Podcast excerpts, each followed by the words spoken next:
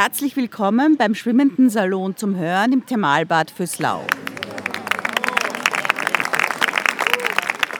Caroline Peters, äh, mehrfach preisgekrönte äh, Schauspielerin am Burgtheater. Sie war im letzten Jahr äh, Nestroy-Preisträgerin und auch Schauspielerin des Jahres der renommierten Theaterzeitschrift Theater heute.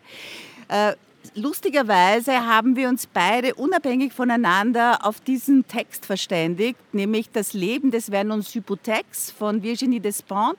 Virginie Despentes war Putzfrau, Prostituierte, äh, Pornofilmerin und später ist sie Filmemacherin geworden aus Frankreich und hat mit ihrem Roman sehr großes Aufsehen erregt, weil er sich mit dem Abstieg der Mittelschicht ins Prekariat beschäftigt.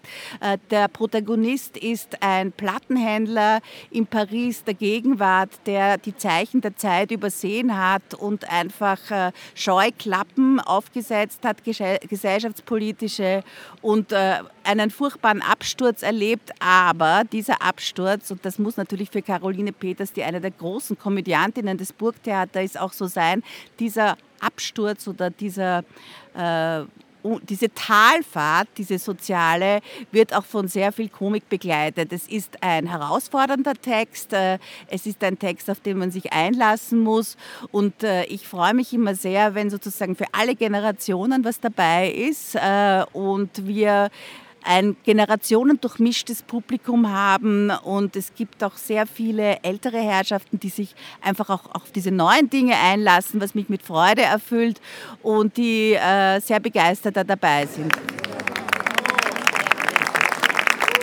Das Leben des Vernon Subutex. Die Fenster im Haus gegenüber sind schon hell. Sieht aus wie eine Werbeagentur. In dem großen Open Space bewegen sich vereinzelte Gestalten. Die Putzfrauen fangen um 6 Uhr an. Meistens ist Vernon schon wach, wenn sie kommen. Er hat Appetit auf einen starken Kaffee, eine Filterzigarette. Er würde sich gerne eine Scheibe Brot toasten und beim Frühstück online die Schlagzeilen des Parisien überfliegen. Kaffee hat er seit Wochen nicht mehr gekauft. Die Zigaretten, die er sich morgens aus den Kippen vom Vortag dreht, sind so dünn, dass er eigentlich nur noch Papier raucht. Er hat nichts zu essen im Haus. Aber das Internet-Abo hat er behalten. Es wird an dem Tag abgebucht, an dem das Wohngeld überwiesen wird. Das kommt zwar seit Monaten nicht mehr, aber bis jetzt hat es trotzdem irgendwie geklappt. Hoffentlich geht es weiter gut. Sein Handy-Abo ist abgelaufen. Er macht sich keinen Kopf mehr um Flatrates. Im Angesicht der Katastrophe hält sich Vernon an einen Grundsatz. So tun, als ob nichts wäre. Er hat zugesehen, wie alles den Bach runterging. Erst war es wie eine Zeitlupe, dann legte der Absturz an Tempo zu. Aber Vernon hat weder die Gleichgültigkeit noch die Eleganz aufgegeben. Erst haben sie ihm die Stütze gestrichen. Per Post hat er eine Kopie des Berichts bekommen, den seine Beraterin über ihn geschrieben hat. Sie haben sich gut verstanden. Fast drei Jahre lang haben sie sich regelmäßig in ihrer engen Box getroffen wo sie die Grünpflanzen sterben ließ. Madame Baudard, wie aus dem Ei gepellt, rot gefärbte Haare, mollig, große Brüste. Sie erzählte gern von ihren beiden Söhnen, die ihr Sorgen machten.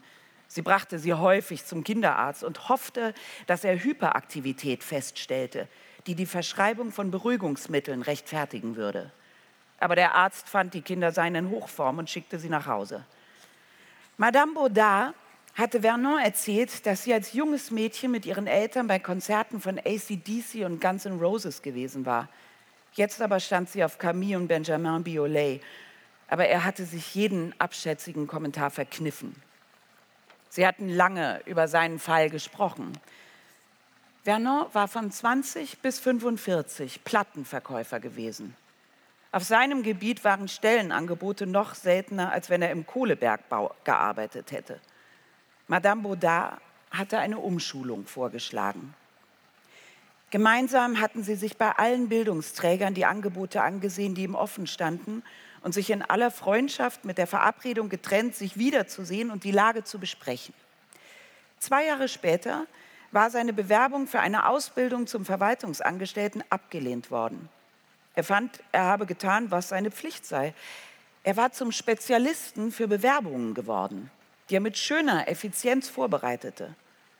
Im Laufe der Zeit bekam er den Eindruck, dass sein Job tatsächlich darin bestand, sich im Internet rumzutreiben, nach Stellen zu suchen, die seinem Profil entsprachen, dann Lebensläufe hinschicken und im Gegenzug Absagen zum Vorzeigen zu bekommen. Wer wollte schon einen fast 50-Jährigen ausbilden? Immerhin hatte er ein Praktikum in einem Konzertsaal in einem Vorort und eins in einem Programmkino in der Stadt ergattert. Aber abgesehen davon, dass er ein bisschen rauskam, verschaffte ihm das alles eigentlich ein unangenehmes Gefühl von Verschwendung. In dem Bericht, den Madame Baudard verfasst hatte, um die Streichung seiner Bezüge zu rechtfertigen, erwähnte sie Dinge, die er nebenbei erzählt hatte. Dass er kleinere Beträge ausgab, um eine seiner Lieblingsbands, The Stooges, in Le Mans zu sehen. Oder dass er mal 100 Euro beim Poker verlor. Anstatt sich wegen der Streichung seiner Stütze zu sorgen, hatte er sich beim Überfliegen des Berichtes entsetzlich für sie geschämt. Die Beraterin war um die 30. Wie viel verdiente sie? Wie viel verdient so ein Mädchen? 2000 brutto? Allerhöchstens. Aber ihre Generation war im Rhythmus der Soap Secret Story aufgewachsen. Eine Welt, in der jederzeit das Telefon klingeln kann, um dir die Anweisung zu geben, die Hälfte deiner Kollegen rauszuwerfen. Eliminiere deinen Nächsten. So lautet die goldene Regel der Spiele, die man ihnen mit der Muttermilch eingeflößt hat. Wie soll man heute von ihnen erwarten, dass sie das krank finden? Als er seinen Bescheid erhielt, hatte sich Vernon gesagt, das werde ihn bestimmt motivieren, irgendwas zu finden. Es hätte die Verschärfung seiner Situation einen wohltuenden Einfluss auf seine Fähigkeit, aus dieser Sackgasse herauszukommen, in die er sich manövriert hatte. Aber nicht nur mit ihm war es bergab gegangen. Bis zum Beginn des Jahrtausends hatten sich eine Menge Leute irgendwie durchgeschlagen. Da wurden Fahrradboten noch Labelmanager, ergatterten freie Journalisten einen Job als Redakteur der Fernsehseite, endete selbst der größte Versager als Chef der Plattenabteilung in einer Fnac-Filiale. Vernon saß zwar an der richtigen Stelle, um das Ausmaß des Digitalisierungstsunamis auf die Musikindustrie zu erfassen, aber er hätte sich nie vorgestellt, dass in Sekunden das ganze Schiff untergeht. Sein Geschäft hieß Revolver. Vernon hatte mit 20 als Verkäufer dort angefangen und den Laden auf eigene Rechnung weitergeführt, als sein Chef beschlossen hatte, nach Australien auszuwandern und ein Restaurant aufzumachen. Wenn man ihm im ersten Jahr gesagt hätte, dass er den größten Teil seines Lebens in diesem Laden verbringen würde, hätte er geantwortet, ganz sicher nicht ich habe zu viel vor. Erst wenn man alt wird, begreift man, dass der Ausruf Kinder, wie die Zeit vergeht, den Geist alles Handelns am besten zusammenfasst. 2006 musste er zumachen. Das Schwierigste war, jemanden zu finden, der den Vertrag übernahm und sich von den Träumen vom großen Geld zu verabschieden. Aber das erste Jahr ohne Arbeitslosengeld, weil er selbstständig gewesen war, lief gut. Ein Auftrag für eine Rockenzyklopädie, ein paar Tage Schwarzarbeit beim Ticketverkauf für ein Festival in der Banlieue, Plattenrezensionen für ein Fachmagazin. Im ersten Jahr war er euphorisch gewesen.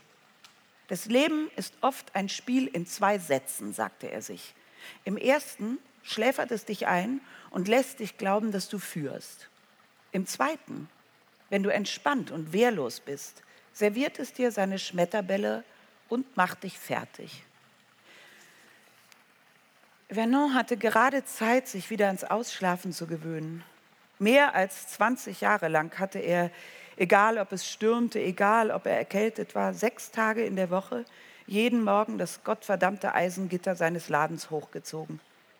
In all den Jahren hatte er den Ladenschlüssel nur dreimal einem Kollegen anvertraut.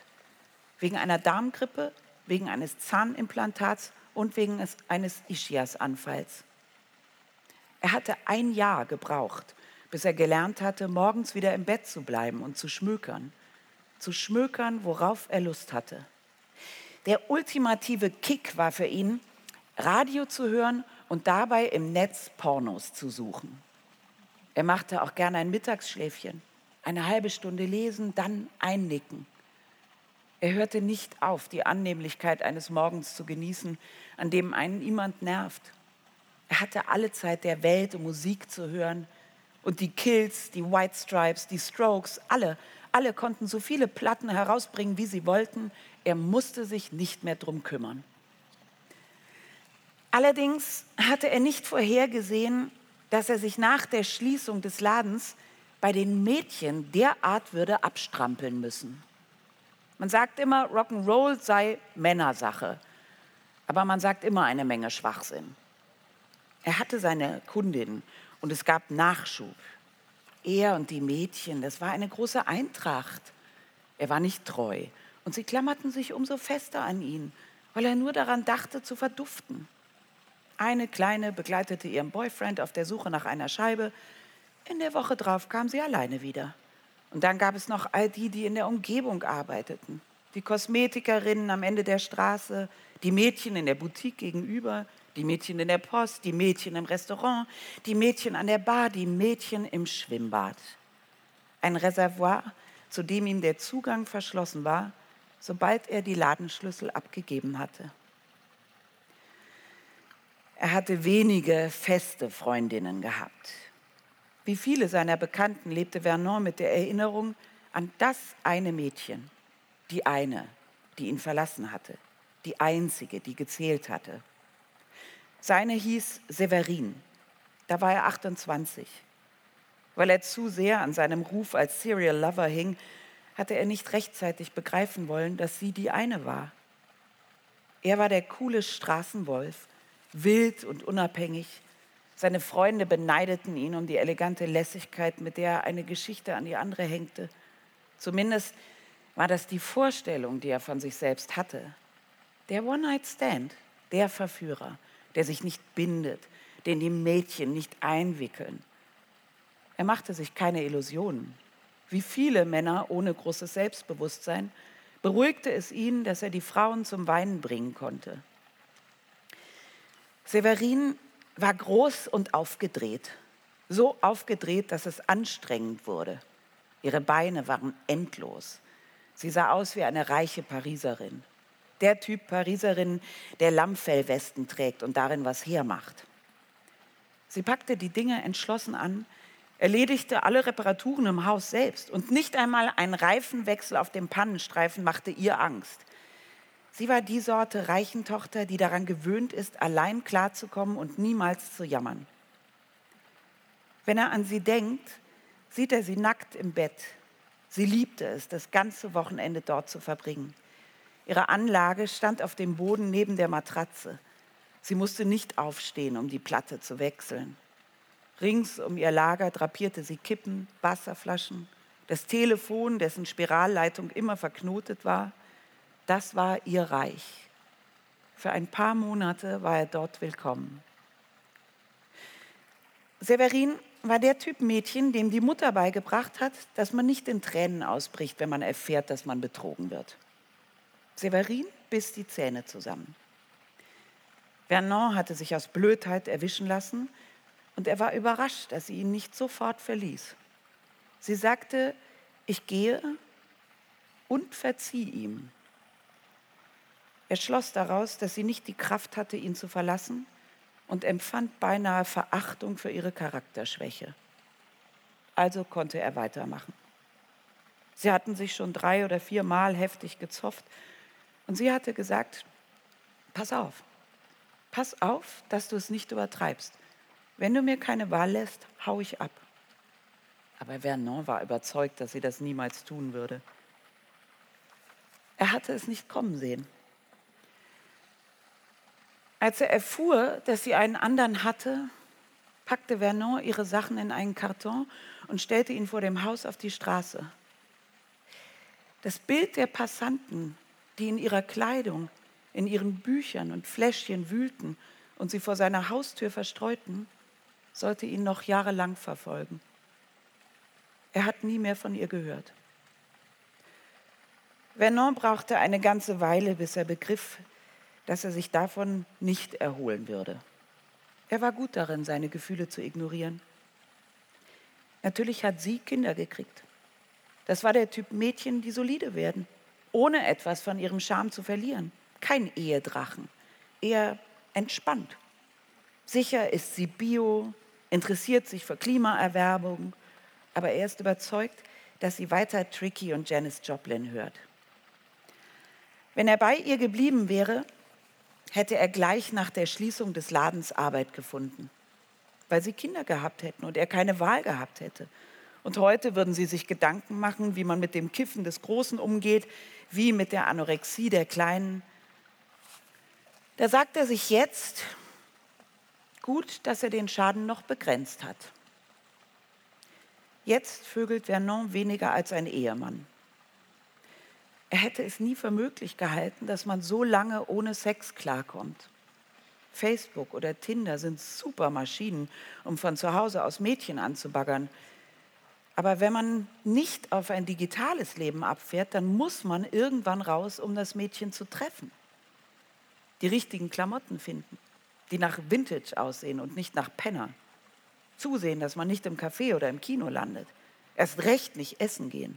Und vor allem sie nicht mit nach Hause nehmen, damit sie nicht die leeren Schränke, den trostlosen Kühlschrank, die abstoßende Unordnung sehen, die nichts mit dem sympathischen Chaos eines eingeflaschten Singles zu tun haben. Bei ihm herrscht der Geruch zu lange getragener Socken, dieser typische Junggesellengestank.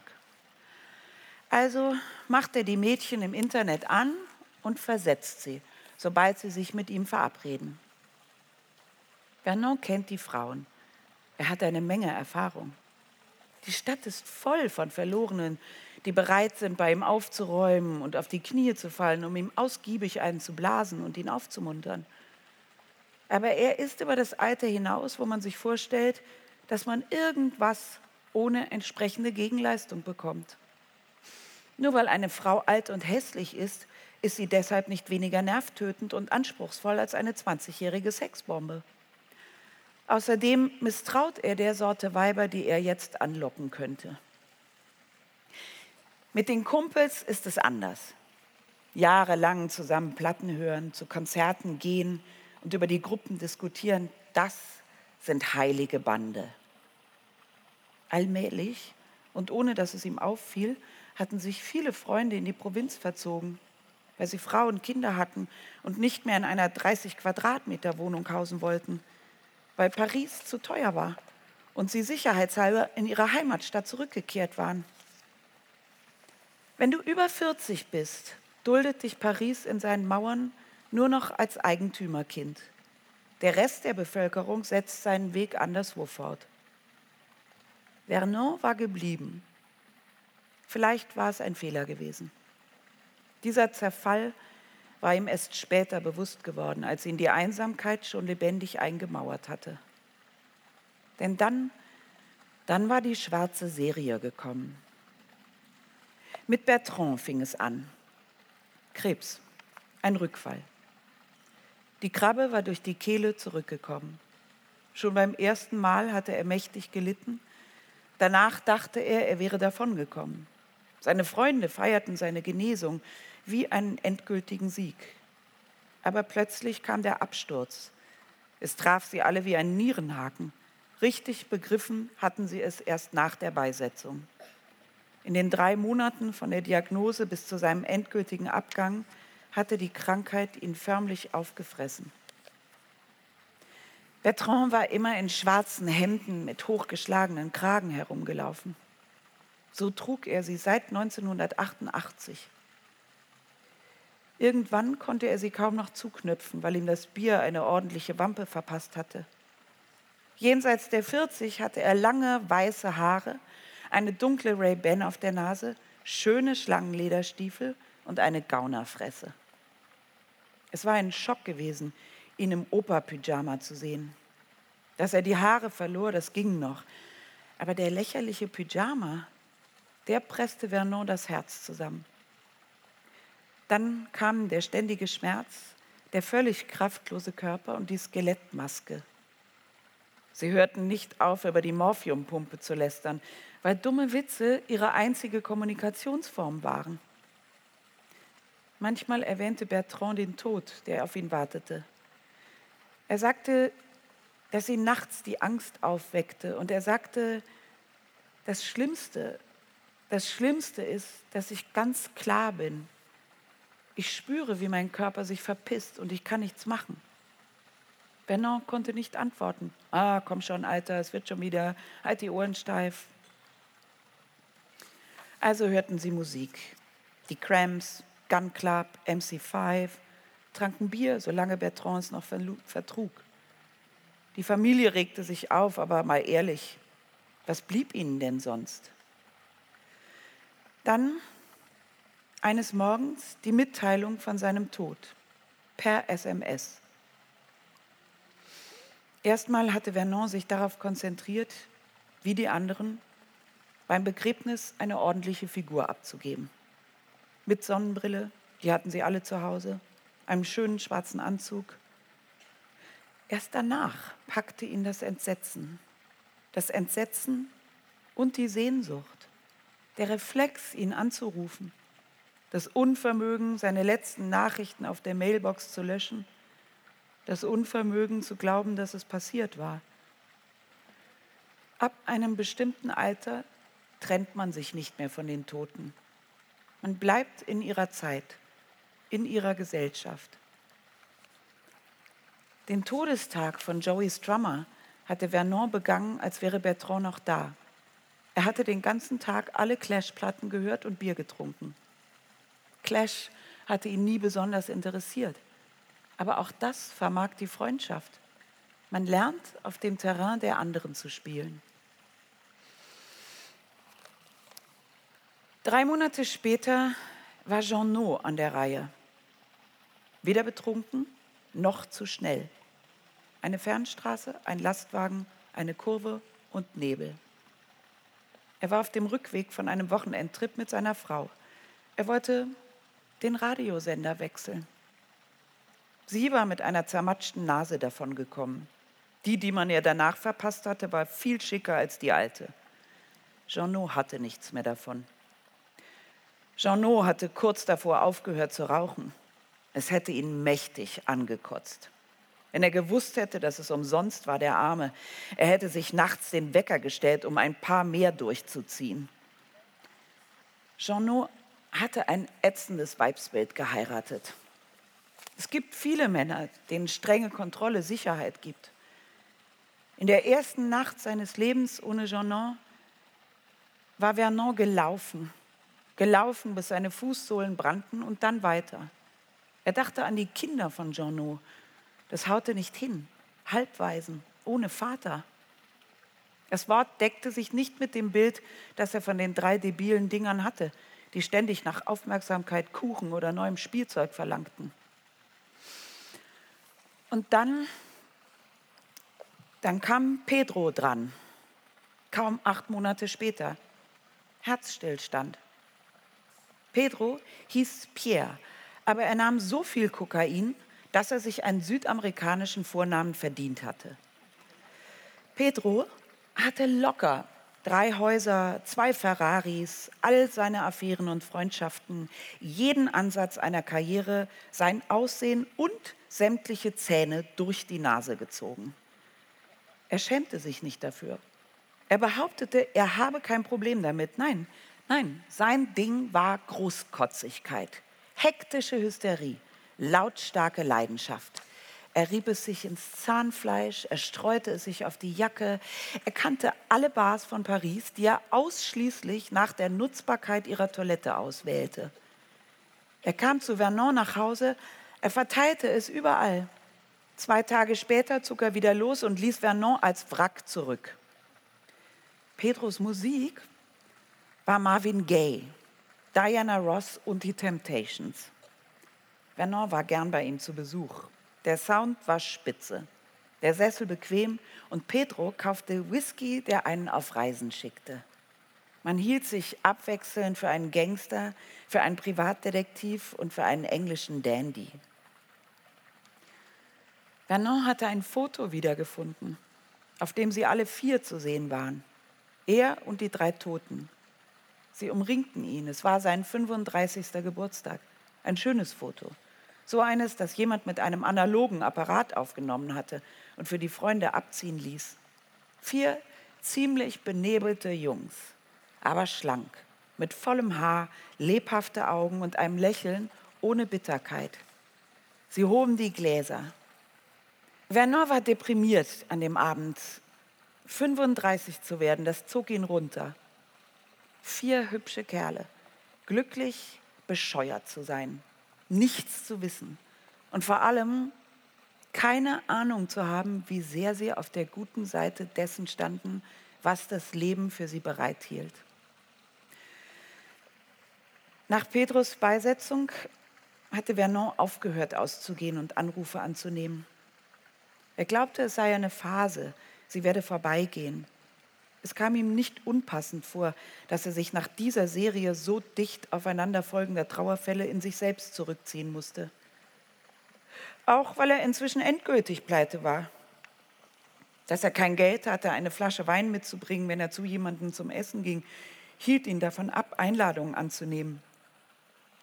Stress, weil die Metrozugänge unüberwindbar waren. Stress, weil die Sohle von den Turnschuhen abging. Stress wegen Kleinigkeiten, auf die er nie geachtet hatte und die ihn jetzt bis zur Besessenheit verfolgten. Er blieb zu Hause, verfluchte seine Zeit, verschlang Musik, Serien, Filme. Allmählich hörte er auf, Radio zu hören. Es ängstigte ihn, ohne ihn zu interessieren. Er gewöhnte sich ab, Nachrichten zu hören. Er wollte nichts mehr wissen über Krise, über Islam, Klimakatastrophe, Schiefergas, misshandelte Orang-Utans oder, oder Roma, die man nicht mehr in den Bus einsteigen ließ. Er sitzt jetzt in einer bequemen Blase. Darin überlebt er wie unter Wasser. Er reduziert jede Tätigkeit auf ein Minimum. Zuerst hat er das Abendessen reduziert. Chinesische Trockensuppe mit Nudeln. Er kauft kein Fleisch mehr. Proteine sind was für Sportler. Er isst jetzt vor allem Reis, holt sich die 5-Kilo-Packung bei Ton Frère. Er nimmt, er minimiert die Zigaretten, schiebt die erste hinaus, wartet mit der zweiten, fragt sich nach dem Morgenkaffee, ob er wirklich Lust auf die dritte hat. Die Kippen legt er beiseite, damit nichts verloren geht. Er kennt die Büroeingänge in seiner Umgebung, wo die Leute tagsüber stehen und rauchen. Manchmal geht er dort vorbei, wird langsamer, sammelt die längsten Stummel auf. Er kommt sich vor wie ein altes Feuer, dessen Glut manchmal unter einem Windstoß auflebt, aber nie genug, um das Reisig zu entzünden. Ein sterbender Brandherd. Er stellt eine Liste der Leute zusammen, die er gekannt hat und die noch Arbeit haben. Er nimmt sich vor, sie anzurufen. Er denkt sich aus, was er erzählen könnte. Anfangen, anfangen würde er mit einer Weibergeschichte. Sein Image als Womanizer, das bringt die Männer immer noch in die richtige Stimmung für eine nette Plauderei. Also, er würde sowas erzählen wie, ich war nicht in Paris, ich habe es einer kleinen Ungarin besorgt, die mich mit nach Budapest genommen hat. Und jetzt, jetzt bin ich wieder in der Nähe, ich suche einen Job und egal, weißt du, egal was, äh, weißt du zufällig was für mich? Er würde einen auf Rumtreiber machen, ganz cool, kein Stress. Was die Kohle angeht, konnte er keine Geschichten erzählen. Man sieht ihm das an. Man sieht ihm an, dass er keinen Cent mehr hat, aber er ruft nie jemanden an. Er bittet nicht um Hilfe. Er kann nicht sagen, was ihn daran hindert. Er hat Listen gemacht, was er zu verlieren hätte, was er riskiert, daneben die Liste, was er zu gewinnen hat. Aber es ändert nichts. Er ruft niemanden an. Und jetzt, jetzt der Schock. Alexandre Bleach ist tot. Vernon sieht seinen Namen überall auf Facebook. Er begreift es nicht gleich. Man hat ihn tot in einem Hotelzimmer gefunden. Wer bezahlt jetzt meine ausstehende Miete? Das ist die erste Frage, die sich Vernon stellt. Vernon hat sich in den letzten Monaten so auf Alexandre verlassen, wie jedes Mal, wenn die Situation kritisch wurde. Am Ende half ihm immer Alexandre aus der Bredouille. Vernon sitzt vor seinem Computer, widersprüchliche oder einander fremde Regungen kämpfen in seiner Brust wie Katzen, die von einer flinken und erbarmungslosen Hand in denselben Sack gesteckt wurden. Im Internet verbreitet es sich wie ein Virus. Alexandre gehörte allen, schon lange. Vernon dachte, er sei daran gewöhnt. Wenn Alexandre eine Platte rausbrachte oder auf Tournee ging, konnte man es nicht ignorieren. Keine Stunde am Tag, an der nicht angezeigt wurde, wo er irgendwo herumzappelte und mit seiner schönen, tiefen Stimme eines schwarzen, wie süchtigen Schnulzensängers Schwachsinn von sich gab. Alexandre war vom Erfolg überrollt worden wie von einem Laster. Sein Problem war nicht Großkotzigkeit gewesen, eher tiefe Verzweiflung, die seiner Umgebung auf die Nerven ging. Es ist schwer mit anzusehen, wie jemand bekommt, was sich jeder wünscht, und ihn dann auch noch dafür trösten zu müssen. Alex ist ertrunken in der Badewanne. Teamwork von Champagner und Pillen. Weiß der Geier, was er ganz allein mitten am Nachmittag in einer Hotelbadewanne zu suchen hatte. Es kam oft vor, dass er in der Stadt für ein paar Tage ein Zimmer nahm. Er musste sich nur einbilden, vor seinem Haus einen Fotografen zu sehen, schon schlief er woanders. Alex lebte gern im Hotel. Er war 46. Wer wartet auf die Andropause, um an einer Überdosis zu krepieren? Michael Jackson, Whitney Houston, vielleicht ist das Ertrinken in der Badewanne so ein schwarzen Ding. Alex hatte in seinen VIP-Kreisen viele neue Freunde. Aber er war überzeugt, dass sein wahres Leben, sein wahres Leben mit dem Erfolg aufgehört hatte. Vernon hatte oft versucht, ihm zu beweisen, dass das pure Einbildung sei. Ab 30 verlieren alle Dinge allmählich ihren Glanz. Egal, ob du Hungerleider bist oder Megastar. Besser wird es nicht. Der Unterschied besteht darin, dass es für die, die den Zug zum Erfolg verpasst haben, keinen Ausgleich gibt. Dass sie nicht, weil die Jugend sich verabschiedet, eine Weltreise in der Business Class machen können, die schönsten Mädchen vögeln, mit coolen Dealern verkehren oder ihr Geld in Harley Davidsons stecken können. Aber davon wollte Alex nichts hören. Und er schien sich wirklich so mies zu fühlen, dass man ihm schwer klar machen konnte, was für ein Glückspilz er war. Eine niederträchtig pragmatische Frage quälte Vernon. Wer zahlt jetzt seine Miete? Er hatte Alex vor ein paar Monaten nach einem Konzert zufällig getroffen. Alex hatte darauf bestanden, ihn im Taxi nach Hause zu bringen und mit ihm hochzukommen. Ziemlich bald waren sie beide auf einer selben Wellenlänge. Zwei rasende Hamster, die sich selbst im selben Rad drehten. Alex liebte die Winzigkeit der Wohnung. Er fühlte sich bei Vernon geborgen. Alex blieb drei Tage. Er war mit fünf Gramm Kokain gekommen. Sie nahmen es, ohne sich zu beeilen, wie alte Hasen. Vernon schnupfte oft. Koks entspannte ihm, half ihm zu schlafen. Und Alex hatte sich in den Kopf gesetzt, sich bei ihm auf diesem Sofa selbst zu interviewen. Er hatte eine alte Kamera dabei und stapelte drei kleine Videokassetten von einer Stunde neben dem Fernseher auf. Und als Vernon zu sich kam, zog er eine unglaubliche Show ab. Hey Junge, das ist mein Testament. Mann, checkst du das? Ich überlasse das dir, ja? Ich vertraue dir, absolut. Vernon hatte andere Sorgen. Er war mit zwei Mieten im Rückstand. Er kämpfte verbissen, dass es keine drei wurden, denn eine Stadtlegende besagte, bis zu drei Monaten Rückstand, dann würde man nicht rausgeworfen. Alexandre überwies ihm das Geld für drei Monatsmieten. Und als er ging, bestand er darauf, du, ruf mich an, wenn du Kohle brauchst, ich habe genug, weißt du. Du meldest dich, versprochen. Und Vernon hatte sich gemeldet.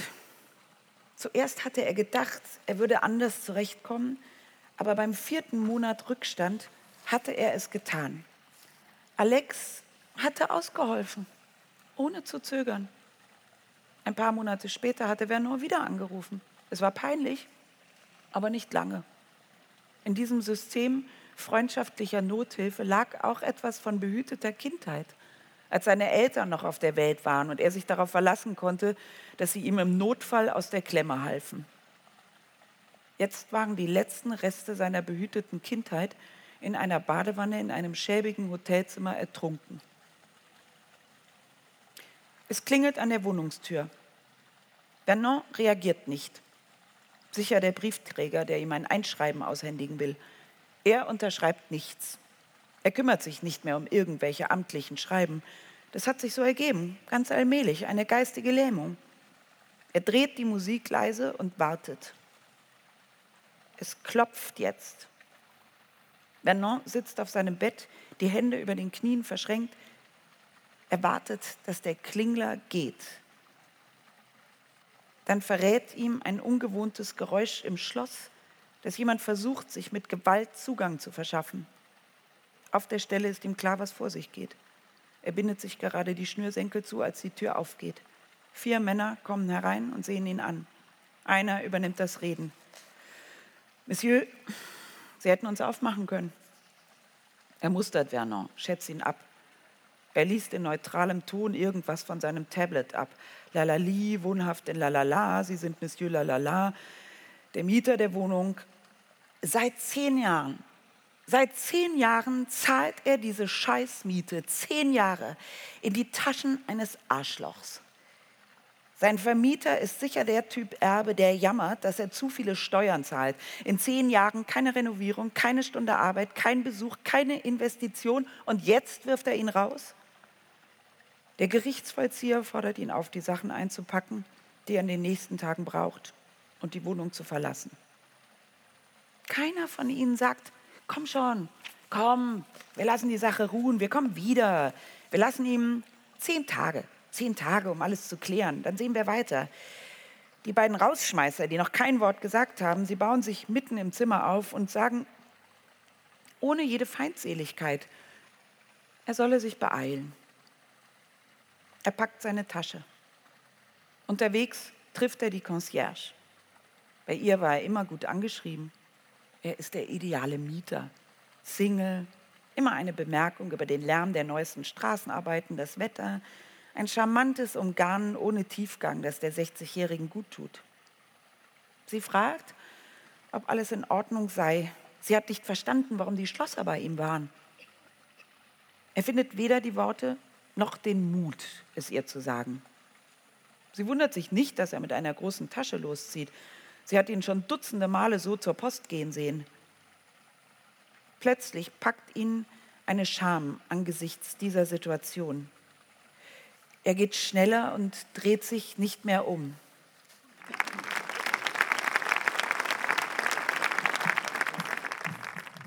Die Stadt ohne Geld, das kennt Vernon schon eine ganze Weile. Kinos, Klamottenläden, Kneipen, Museen, es gibt wenig Orte, wo man im Warmen sitzen kann, ohne zu zahlen. Bleiben nur Bahnhöfe, Metro, Bibliotheken und Kirchen. Hier und da eine Bank. Die meisten wurden schon entfernt, damit sich Leute wie er nicht allzu lange gratis niederlassen. Bahnhöfe und Kirchen sind nicht geheizt. Die Vorstellung, sich mit seiner Tasche durch die Sperre am Metrozugang zu schmuggeln, schreckt ihn ab. Er geht die Avenue de Gobelin Richtung Place d'Italie. Er hat Glück, die Sonne strahlt auf die Straßen, nachdem es in den letzten Tagen immer geregnet hat. Er hätte nur einen Monat länger durchhalten müssen, dann ist offiziell Winteranfang und sie hätten ihn nicht rauswerfen dürfen. Er versucht sich aufzumuntern, indem er sich die Mädchen auf der Straße anguckt. In seiner Jugend holten sie beim kleinsten Sonnenstrahl ihre kürzesten Kleidchen raus, um das Ereignis zu feiern. Vernon fällt ein, wie oft er in der U-Bahn Leute gesehen hat, die so taten, als gehörten sie zu den Fahrgästen, aber auf dem Bahnsteig stehen blieben, während er im Zug saß und sie beobachtete. Auf dem Bahnsteig Arrêt Metier, Linie 11 Richtung Hotel de Ville, war dieser junge Schwarze, der immer auf derselben Bank schlief. Eine riesige Zyste entstellte seine Wange. Mehr als zwei Jahre war er da. Und dann gab es die Rumänin, Republik. Sie hat ihr Baby gestillt. Er weiß noch nicht, wer ihn aufnehmen wird, aber er weiß, dass er nicht die Wahrheit sagen wird. Die ist zu gruselig. Er wird sich eine leichtere Story ausdenken. Die Leute wollen sowieso, dass man sie täuscht. So sind wir halt. Ich lebe inzwischen in Kanada und bin nur hier, um diverse Behördengänge zu erledigen. Ich brauche eine Absteige für drei Nächte. Kann ich vielleicht auf eurem Sofa schlafen? Drei Nächte. Mehr ist übertrieben. Kanada klingt gut. Ein Ort, der niemanden interessiert. Man wird ihm keine Fragen stellen, die er nicht beantworten könnte. Ich trinke Ahornsirup, die Hells Angels sind noch genauso brutal, Koks ist total billig. Die Mädchen sind heiß, nur an den Akzent muss man sich gewöhnen. Emily, Er muss wirklich ganz schön von der Rolle sein, dass er daran nicht gleich gedacht hat. Zu ihr findet er mit geschlossenen Augen. Die Zwei-Zimmer-Wohnung ohne Fahrstuhl im fünften hinter der Gare du Nord, die ihre Eltern ihr gekauft haben, als sie 20 war. Denkwürdige Partys haben darin stattgefunden und Dutzende Abende in kleiner Runde. Er hat dort getanzt, er hat getrunken, gekotzt, hat oft im Badezimmer gevögelt, er hat dort gegessen, Joints geraucht, viele schlimme Sachen gemacht. Emily war Bassistin. Sie stand auf L7, Whole Seven Year Bitch und andere ziemlich fiese Sachen, die nur Mädchen hören können. Steif und verächtlicher Blick ins Publikum, New York-Style.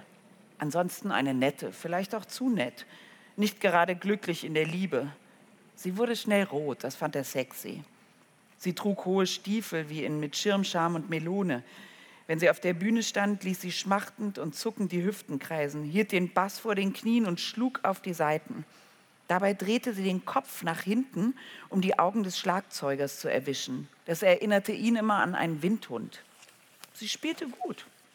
Keine Ahnung, warum sie aufgehört hat, als die Gruppe sich auflöste. Als sie ihn weinend angerufen hat, um ihm zu sagen, dass Jean Noël tot ist, hat sie ihm leid getan.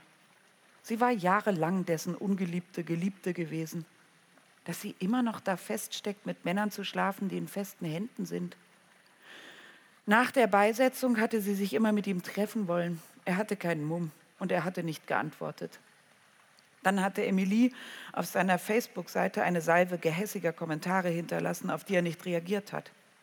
Sauer ist er deswegen nicht. Er weiß, dass man manchmal durchdreht. Emilie ist nicht gerade begeistert von Vernons spontanem Besuch. Sie gießt sich ein zweites Glas Wein ein, hört Vernon unter der Dusche. Sie werden was Schnelles essen, dann wird sie sich so früh wie möglich mit dem iPad und der Flasche in ihr Zimmer zurückziehen. Vulkanischer Zorn ist in ihren Eingeweiden aufgestiegen, als er vor der Tür stand. Aber auch nach zwei Jahren Analyse bringt sie es noch nicht fertig zu sagen, was sie denkt. Die Vorwürfe kommen nicht über ihre Lippen. Das nimmt sie Vernon am meisten übel. Tausendmal hat sie sich so eine Szene vorgestellt. Einer aus der Clique, einer dieser egomanischen Säcke, bittet sie um Hilfe und sie spuckt ihm ins Gesicht. Stattdessen hat sie gespürt, wie ihre Mundwinkel nach unten gingen, als er sie gefragt hat, ob er eine Nacht bei ihr unterkommen kann. Vernon schließt die Badezimmertür. Emilie sitzt steif auf ihrem Stuhl und zerquetscht mit verlorenem Blick ihre Unterlippe zwischen Daumen und Zeigefinger. Als sie es merkt, zieht sie an ihrem zu engen Pullover, der am Rücken hochrutscht. Das mit der Lippe hat sie oft bei ihrer Mutter beobachtet, die dabei auf einen Punkt starrte, als wäre sie weit weg. Sie gießt sich ein zweites Glas Wein ein, hört Vernon unter der Dusche. Sie werden was Schnelles essen. Stattdessen hat sie gespürt, wie die Mundwinkel, oh, hier gibt es einen kleinen Doppelung, Entschuldigung. Hier, er hat angefangen, über Alex zu sprechen, um die Stimmung etwas aufzulockern. Sie hat keine Lust, über Alex zu reden. Sie hat keine Lust, die Vergangenheit heraufzubeschwören. Sie hat Gläser herausgeholt, Bierdeckel hingeworfen und mit schroffen Bewegungen eine Schüssel mit gebrannten Mandeln gefüllt. Hat die Rituale der Gastfreundschaft befolgt, aber demonstrativ unwillig, damit es unangenehm bleibt. Sie hat aufgepasst, dass Vernon den schwedischen Couchtisch nicht anrührt. 600 Euro im Sonderangebot bei Santou. Emily ist sehr pingelig geworden in Sachen Sauberkeit. Früher war ihr das total egal. Heute könnte sie wegen ein paar Krümeln unter dem Tisch oder Kalkspuren am Wasserhahn zur Mörderin werden. Im Gegenzug empfindet sie unbeschreibliches Vergnügen, wenn alles ordentlich und sauber ist. Vernon hat getan, als bemerkte er die Spannung nicht. Er hat gefragt, willst du mir nicht die Haare schneiden? Weißt du noch früher, du hast uns allen immer die Haare geschnitten. Und anstatt ihn geradewegs zum Teufel zu jagen, hat sie geantwortet, wirklich, heute Abend, das zweite Glas hat sie etwas besänftigt. Als er ihr erzählt hat, dass er alle Platten verkauft hat, ist ihr die Wohnung eingefallen, in der er gehaust hat, direkt neben dem Laden. Das hat ihre Anteilnahme geweckt. Ihre Wut ist umgekippt. Das passiert ihr oft. Es liegt nicht nur am Wein. Die schlimmste Stimmung schmilzt und wird vom genauen Gegenteil abgelöst. Vernon hat sich sehr verändert. Alles an ihm verrät seine Verletzlichkeit. Dabei hat er sich körperlich gut gehalten. Männer mit schönen Augen sind immer im Vorteil. Seine Haare sind ergraut, aber nur die Geheimratsecken sind größer geworden. Er hat Glück, er ist schlank geblieben. Das Problem sind die Zähne. Sein gelbes Lächeln ist ziemlich abstoßend. Es ist ihr egal. Küssen wird sie ihn bestimmt nicht. Nicht nur Vernon hat sich verändert. Emilie hat zugenommen. Wie viel genau? 20 Kilo in zehn Jahren? Sie hat den Überblick verloren, weil sie immer lügt, wenn sie ihr Gewicht nennt. Als würde das Aussprechen der Zahl etwas an ihrer Figur ändern. Am Anfang hat sie gekämpft. Diät, Sport, Talasso, Massagen, Creme, Antizellulitis-Behandlung, die ein Vermögen gekostet hat und sich anfühlte, als würde man sie in eine Steinmühle stecken. Es lohnte sich. Sie konnte den Schaden begrenzen. Aber irgendwann hat sie aufgegeben. Ihr Stoffwechsel ist unkontrollierbar geworden.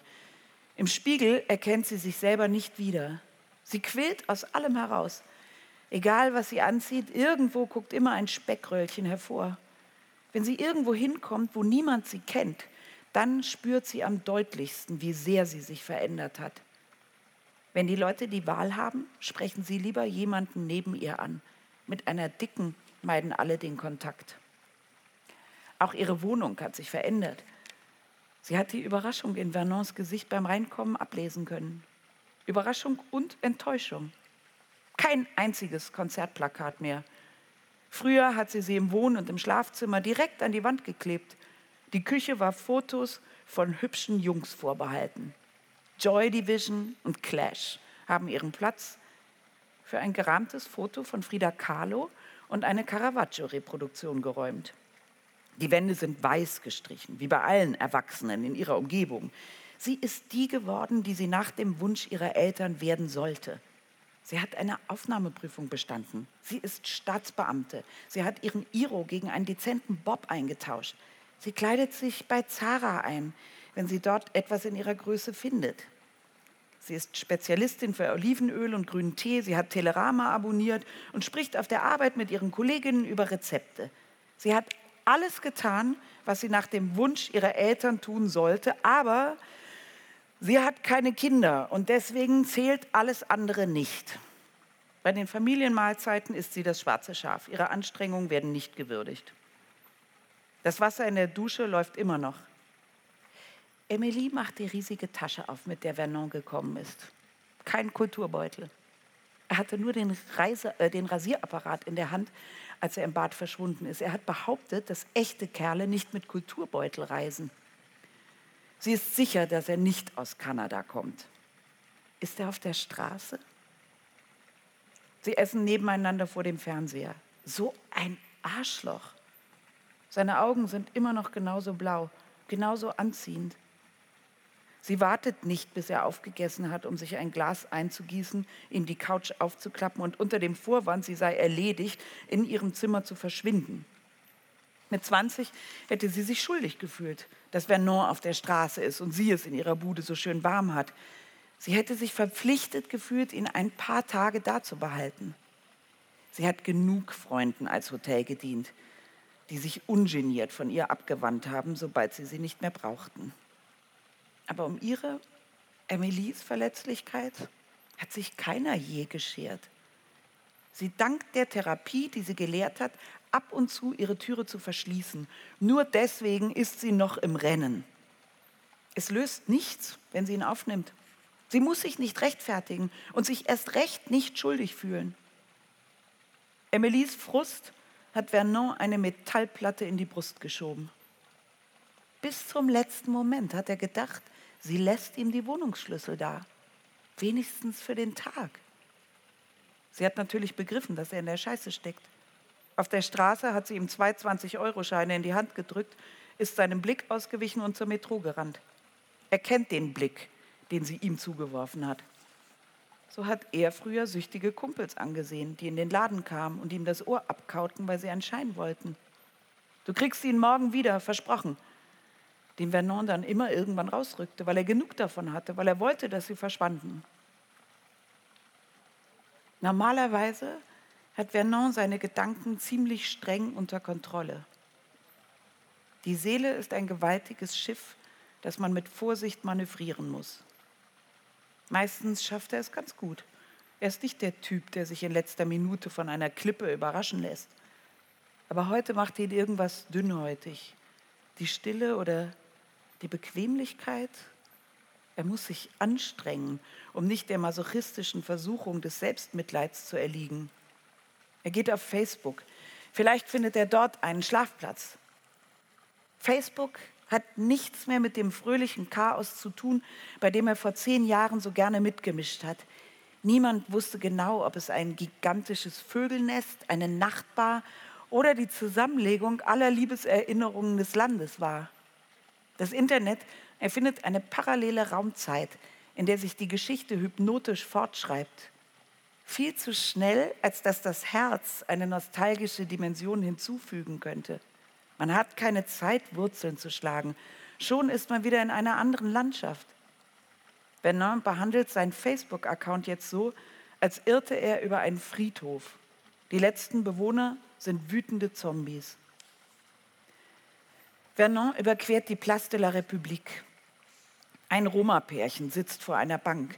Sie haben eine Matratze halb an die Wand gelehnt, sehen sich verliebt an und sie sehen besorgt aus. Sie kümmern sich nicht ums Betteln. Sie stecken die Köpfe zusammen, besprechen etwas Wichtiges. Vernon sitzt in Höhe der Taschen und Schuhe. Um die Gesichter zu sehen, muss er den Kopf heben. Er ist besoffen vom Vorbeimarsch der Ärsche. Ohne Pause watschelt es durch sein Stück Gehweg.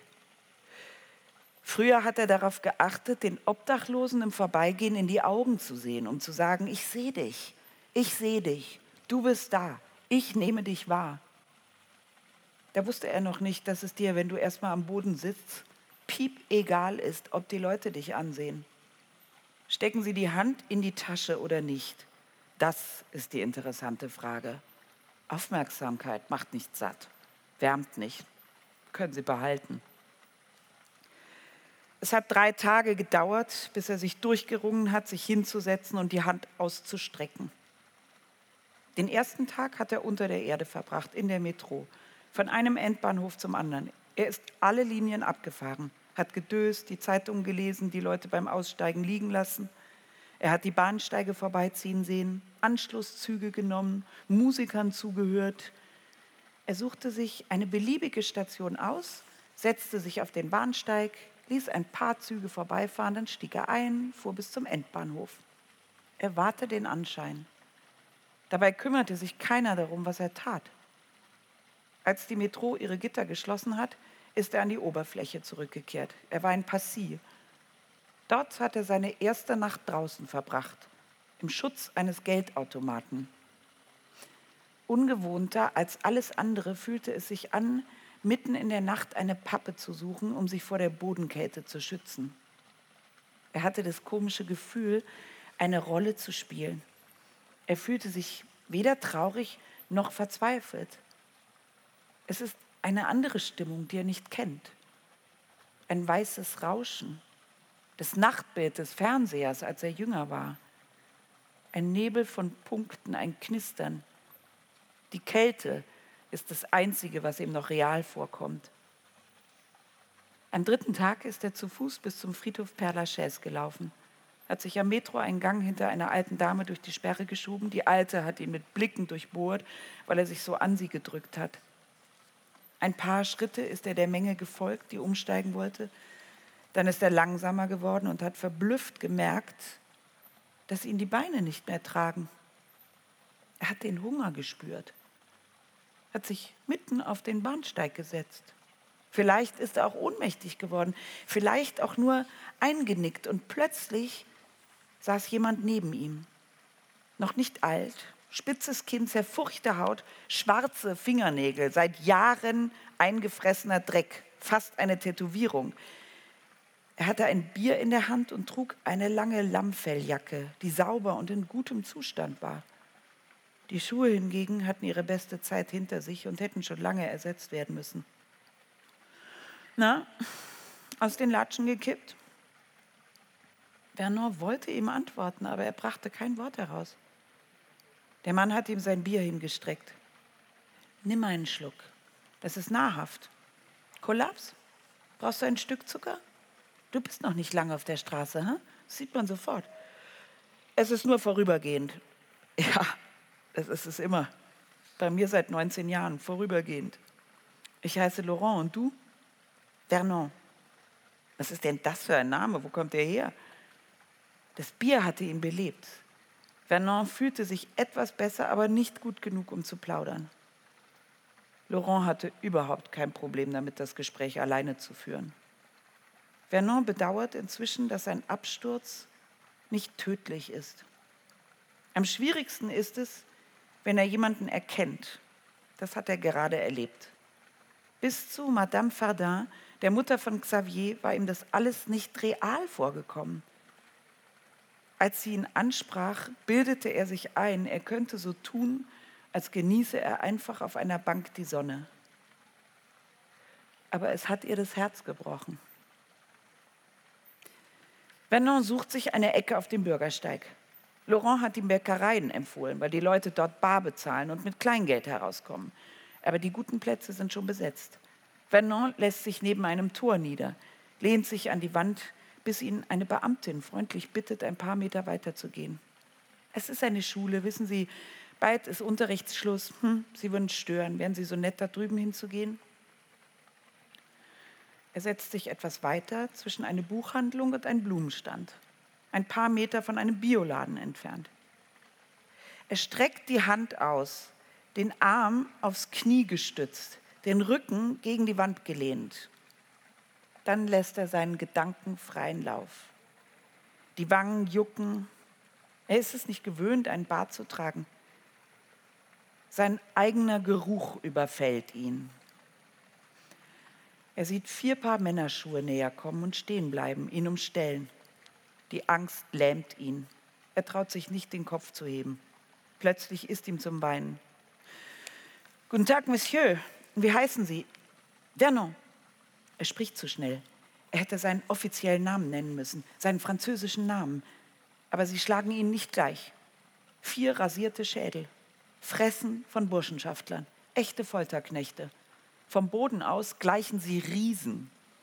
Der Blonde, der ihn angesprochen hat, kniet sich vor ihn hin, um auf Augenhöhe mit ihm zu sprechen und betrachtet ihn aufmerksam. Ich bin Julien, weißt du, Vernon. Wenn du Rumäne wärst, dann hättest du sicher ein Dach über dem Kopf. Julien legt Vernon eine Hand auf die Schulter. Die drei Komplizen nicken, alle total traurig, dass Vernon kein Rumäne ist.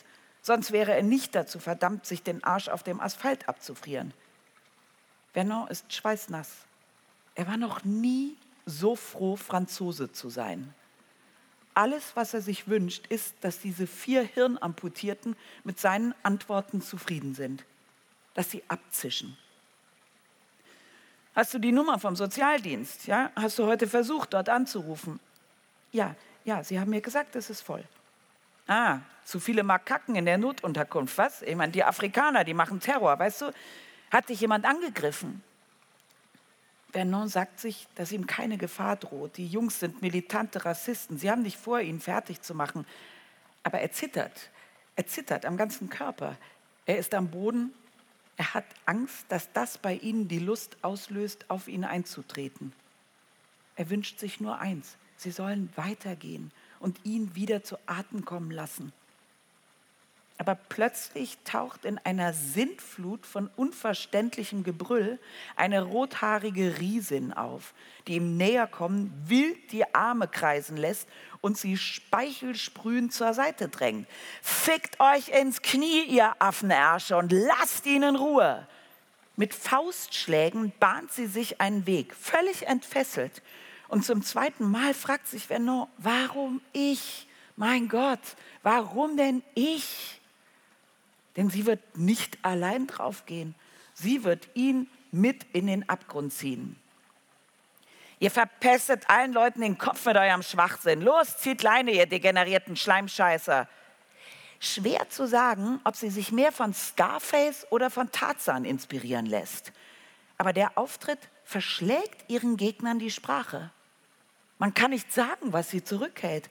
Angst, Verblüffung, Abscheu, Respekt vor einer so unglaublichen Energie. Was will die Verrückte von ihnen? Einer von ihnen zuckt mit den Schultern, grinst und wendet sich ab, macht Anstalten abzuziehen. Die rothaarige Riesin verpasst ihm einen Tritt in den Hintern. Sie hat ihre ganze Kraft reingelegt. Er torkelt nach vorne und landet auf allen Vieren. Vernon hätte ihr nicht zugetraut, dass sie die Lage so lange beherrscht. Die vier Männer machen Anstalten, sie gemeinsam zu erledigen. Aber sie überrascht sie ein weiteres Mal, indem sie mit beiden Fäusten auf ihre Brust trommelt und wieder anfängt, aus voller Kehle zu brüllen. Die Männer verständigen sich mit einem kurzen Blick. Der Blonde spuckt aus. Los hier, die Alte ist verrückt, jetzt lass sie. Die kann uns mal. Die Irre ist auch reif für die Anstalt. Und sie gehen. Sie gehen. Erhobenen Hauptes gehen sie.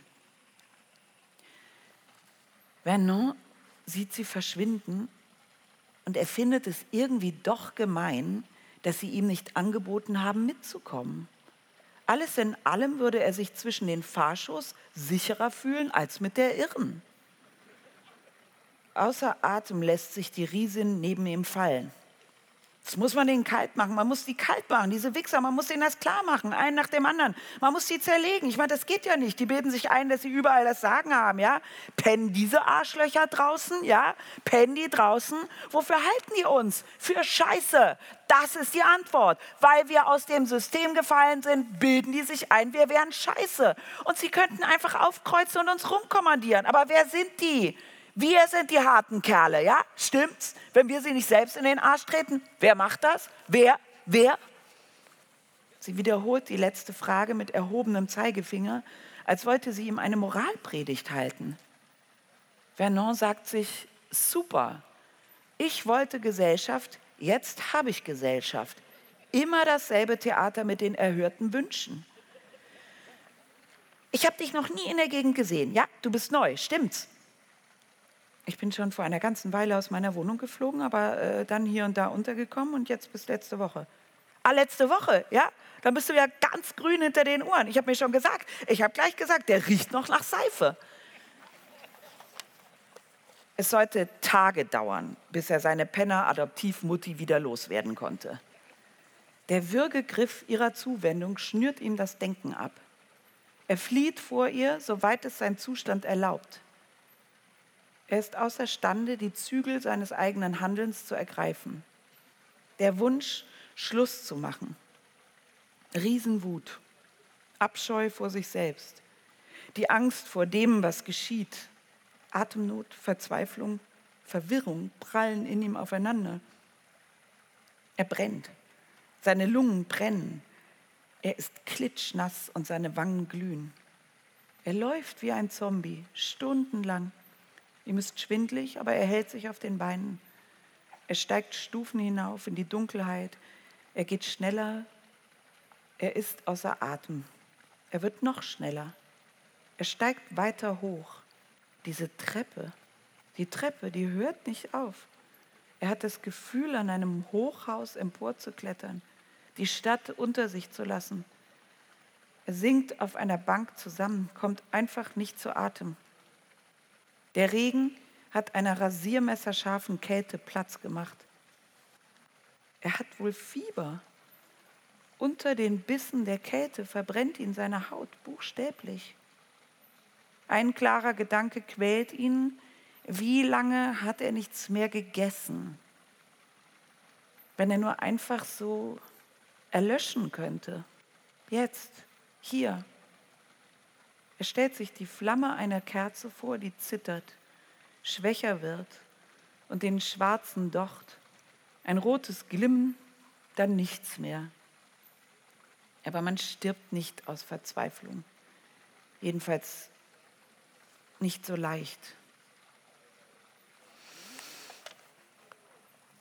Ein feiner, eisiger Regen durchnässt seinen Rücken. Die Berührung der Stadt.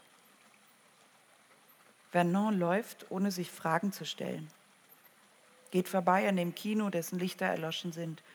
Um diese Zeit sind nur wenig Autos unterwegs. Er überquert die Place Gambetta, ohne am Straßenrand stehen zu bleiben. Er hätte nichts dagegen, den heftigen Stoß zu spüren, der ihm die Knochen brechen würde. Er kann sich nicht erinnern, je eine solche Leere verspürt zu haben. Ein Signal wird wahrgenommen und es löst nichts aus. Er sieht das heruntergezogene Gitter des Blumenladens. Er sieht drei betrunkene Teenies schwanken. Er sieht eine Gestalt auf der Bank in der Bushaltestelle liegen. Die Ereignisse der letzten Tage kreisen in seinem Schädel, ohne die geringste Reaktion auszulösen. Er ist erloschen. Er ist Zuschauer, Schwarzfahrer im eigenen Körper, ein Illegaler. Genau das ist am Ende geschehen. Die Leere, die Leere hat ihn verschlungen. Stunden später sind seine Sachen klitschnass. Er hat keine Ahnung, wo er ist. Ihm dreht sich der Kopf. Er hat noch nie eine so angenehme Ruhe erlebt. Sein ganzes Dasein wird davon überflutet. Dabei ist er gar nicht tot. Ein stechender Schmerz in der Kehle macht ihm begreiflich, dass er vielmehr sehr, sehr lebendig ist und krank, aber zufrieden. Herrgott, zufrieden. Zufrieden wie ein Idiot. Zufrieden wie ein Schwachkopf. Vor sich entdeckt er eine unverstellte Sicht. Er sieht ganz Paris von oben. Er steht auf den Hügeln über Paris. Er sieht sie alle. Er sieht sie alle, diese Bewohner dieses Paris. Den einsamen Mann, dessen Kehle seit dem Krebs durchlöchert ist. Das Mädchen, das immer lacht und sich für alles entschuldigt. Ihre Arme sind von Messerschnitten gezeichnet. Den Sozialhilfeempfänger, dessen Frau im Supermarkt mal locht. Den mit seinem Rollstuhl solidarischen Jungen. Die junge Frau, die mit ihrem Vater isst, den sie liebt und der so stolz auf sie ist. Den Flüchtling, der den Stacheldraht von Melia überwunden hat. Die Krankenschwester, die von den Schreien der Kranken taub geworden ist. Den Illegalen, der jeden Abend für 10 Euro Crack nimmt und schwarz in einem Restaurant sauber macht. Die 65-jährige Hure, die sich freut, ihren ältesten Stammgast ankommen zu sehen. Er sieht den Baum mit den nackten, vom Regen misshandelten Ästen. Das Kind, das in seinem Kinderwagen schreit. Die Hündin, die an ihrer Leine zerrt. Die Gefängniswärterin, die die Gefangenen um ihre Sorglosigkeit beneidet. Die schwarze Wolke, den Springbrunnen, den verlassenen Bräutigam, der die Fotos seines früheren Lebens vorbeiziehen sieht. Und dann sieht er einen Penner, der auf einer Bank hoch oben auf einem Hügel in Paris sitzt.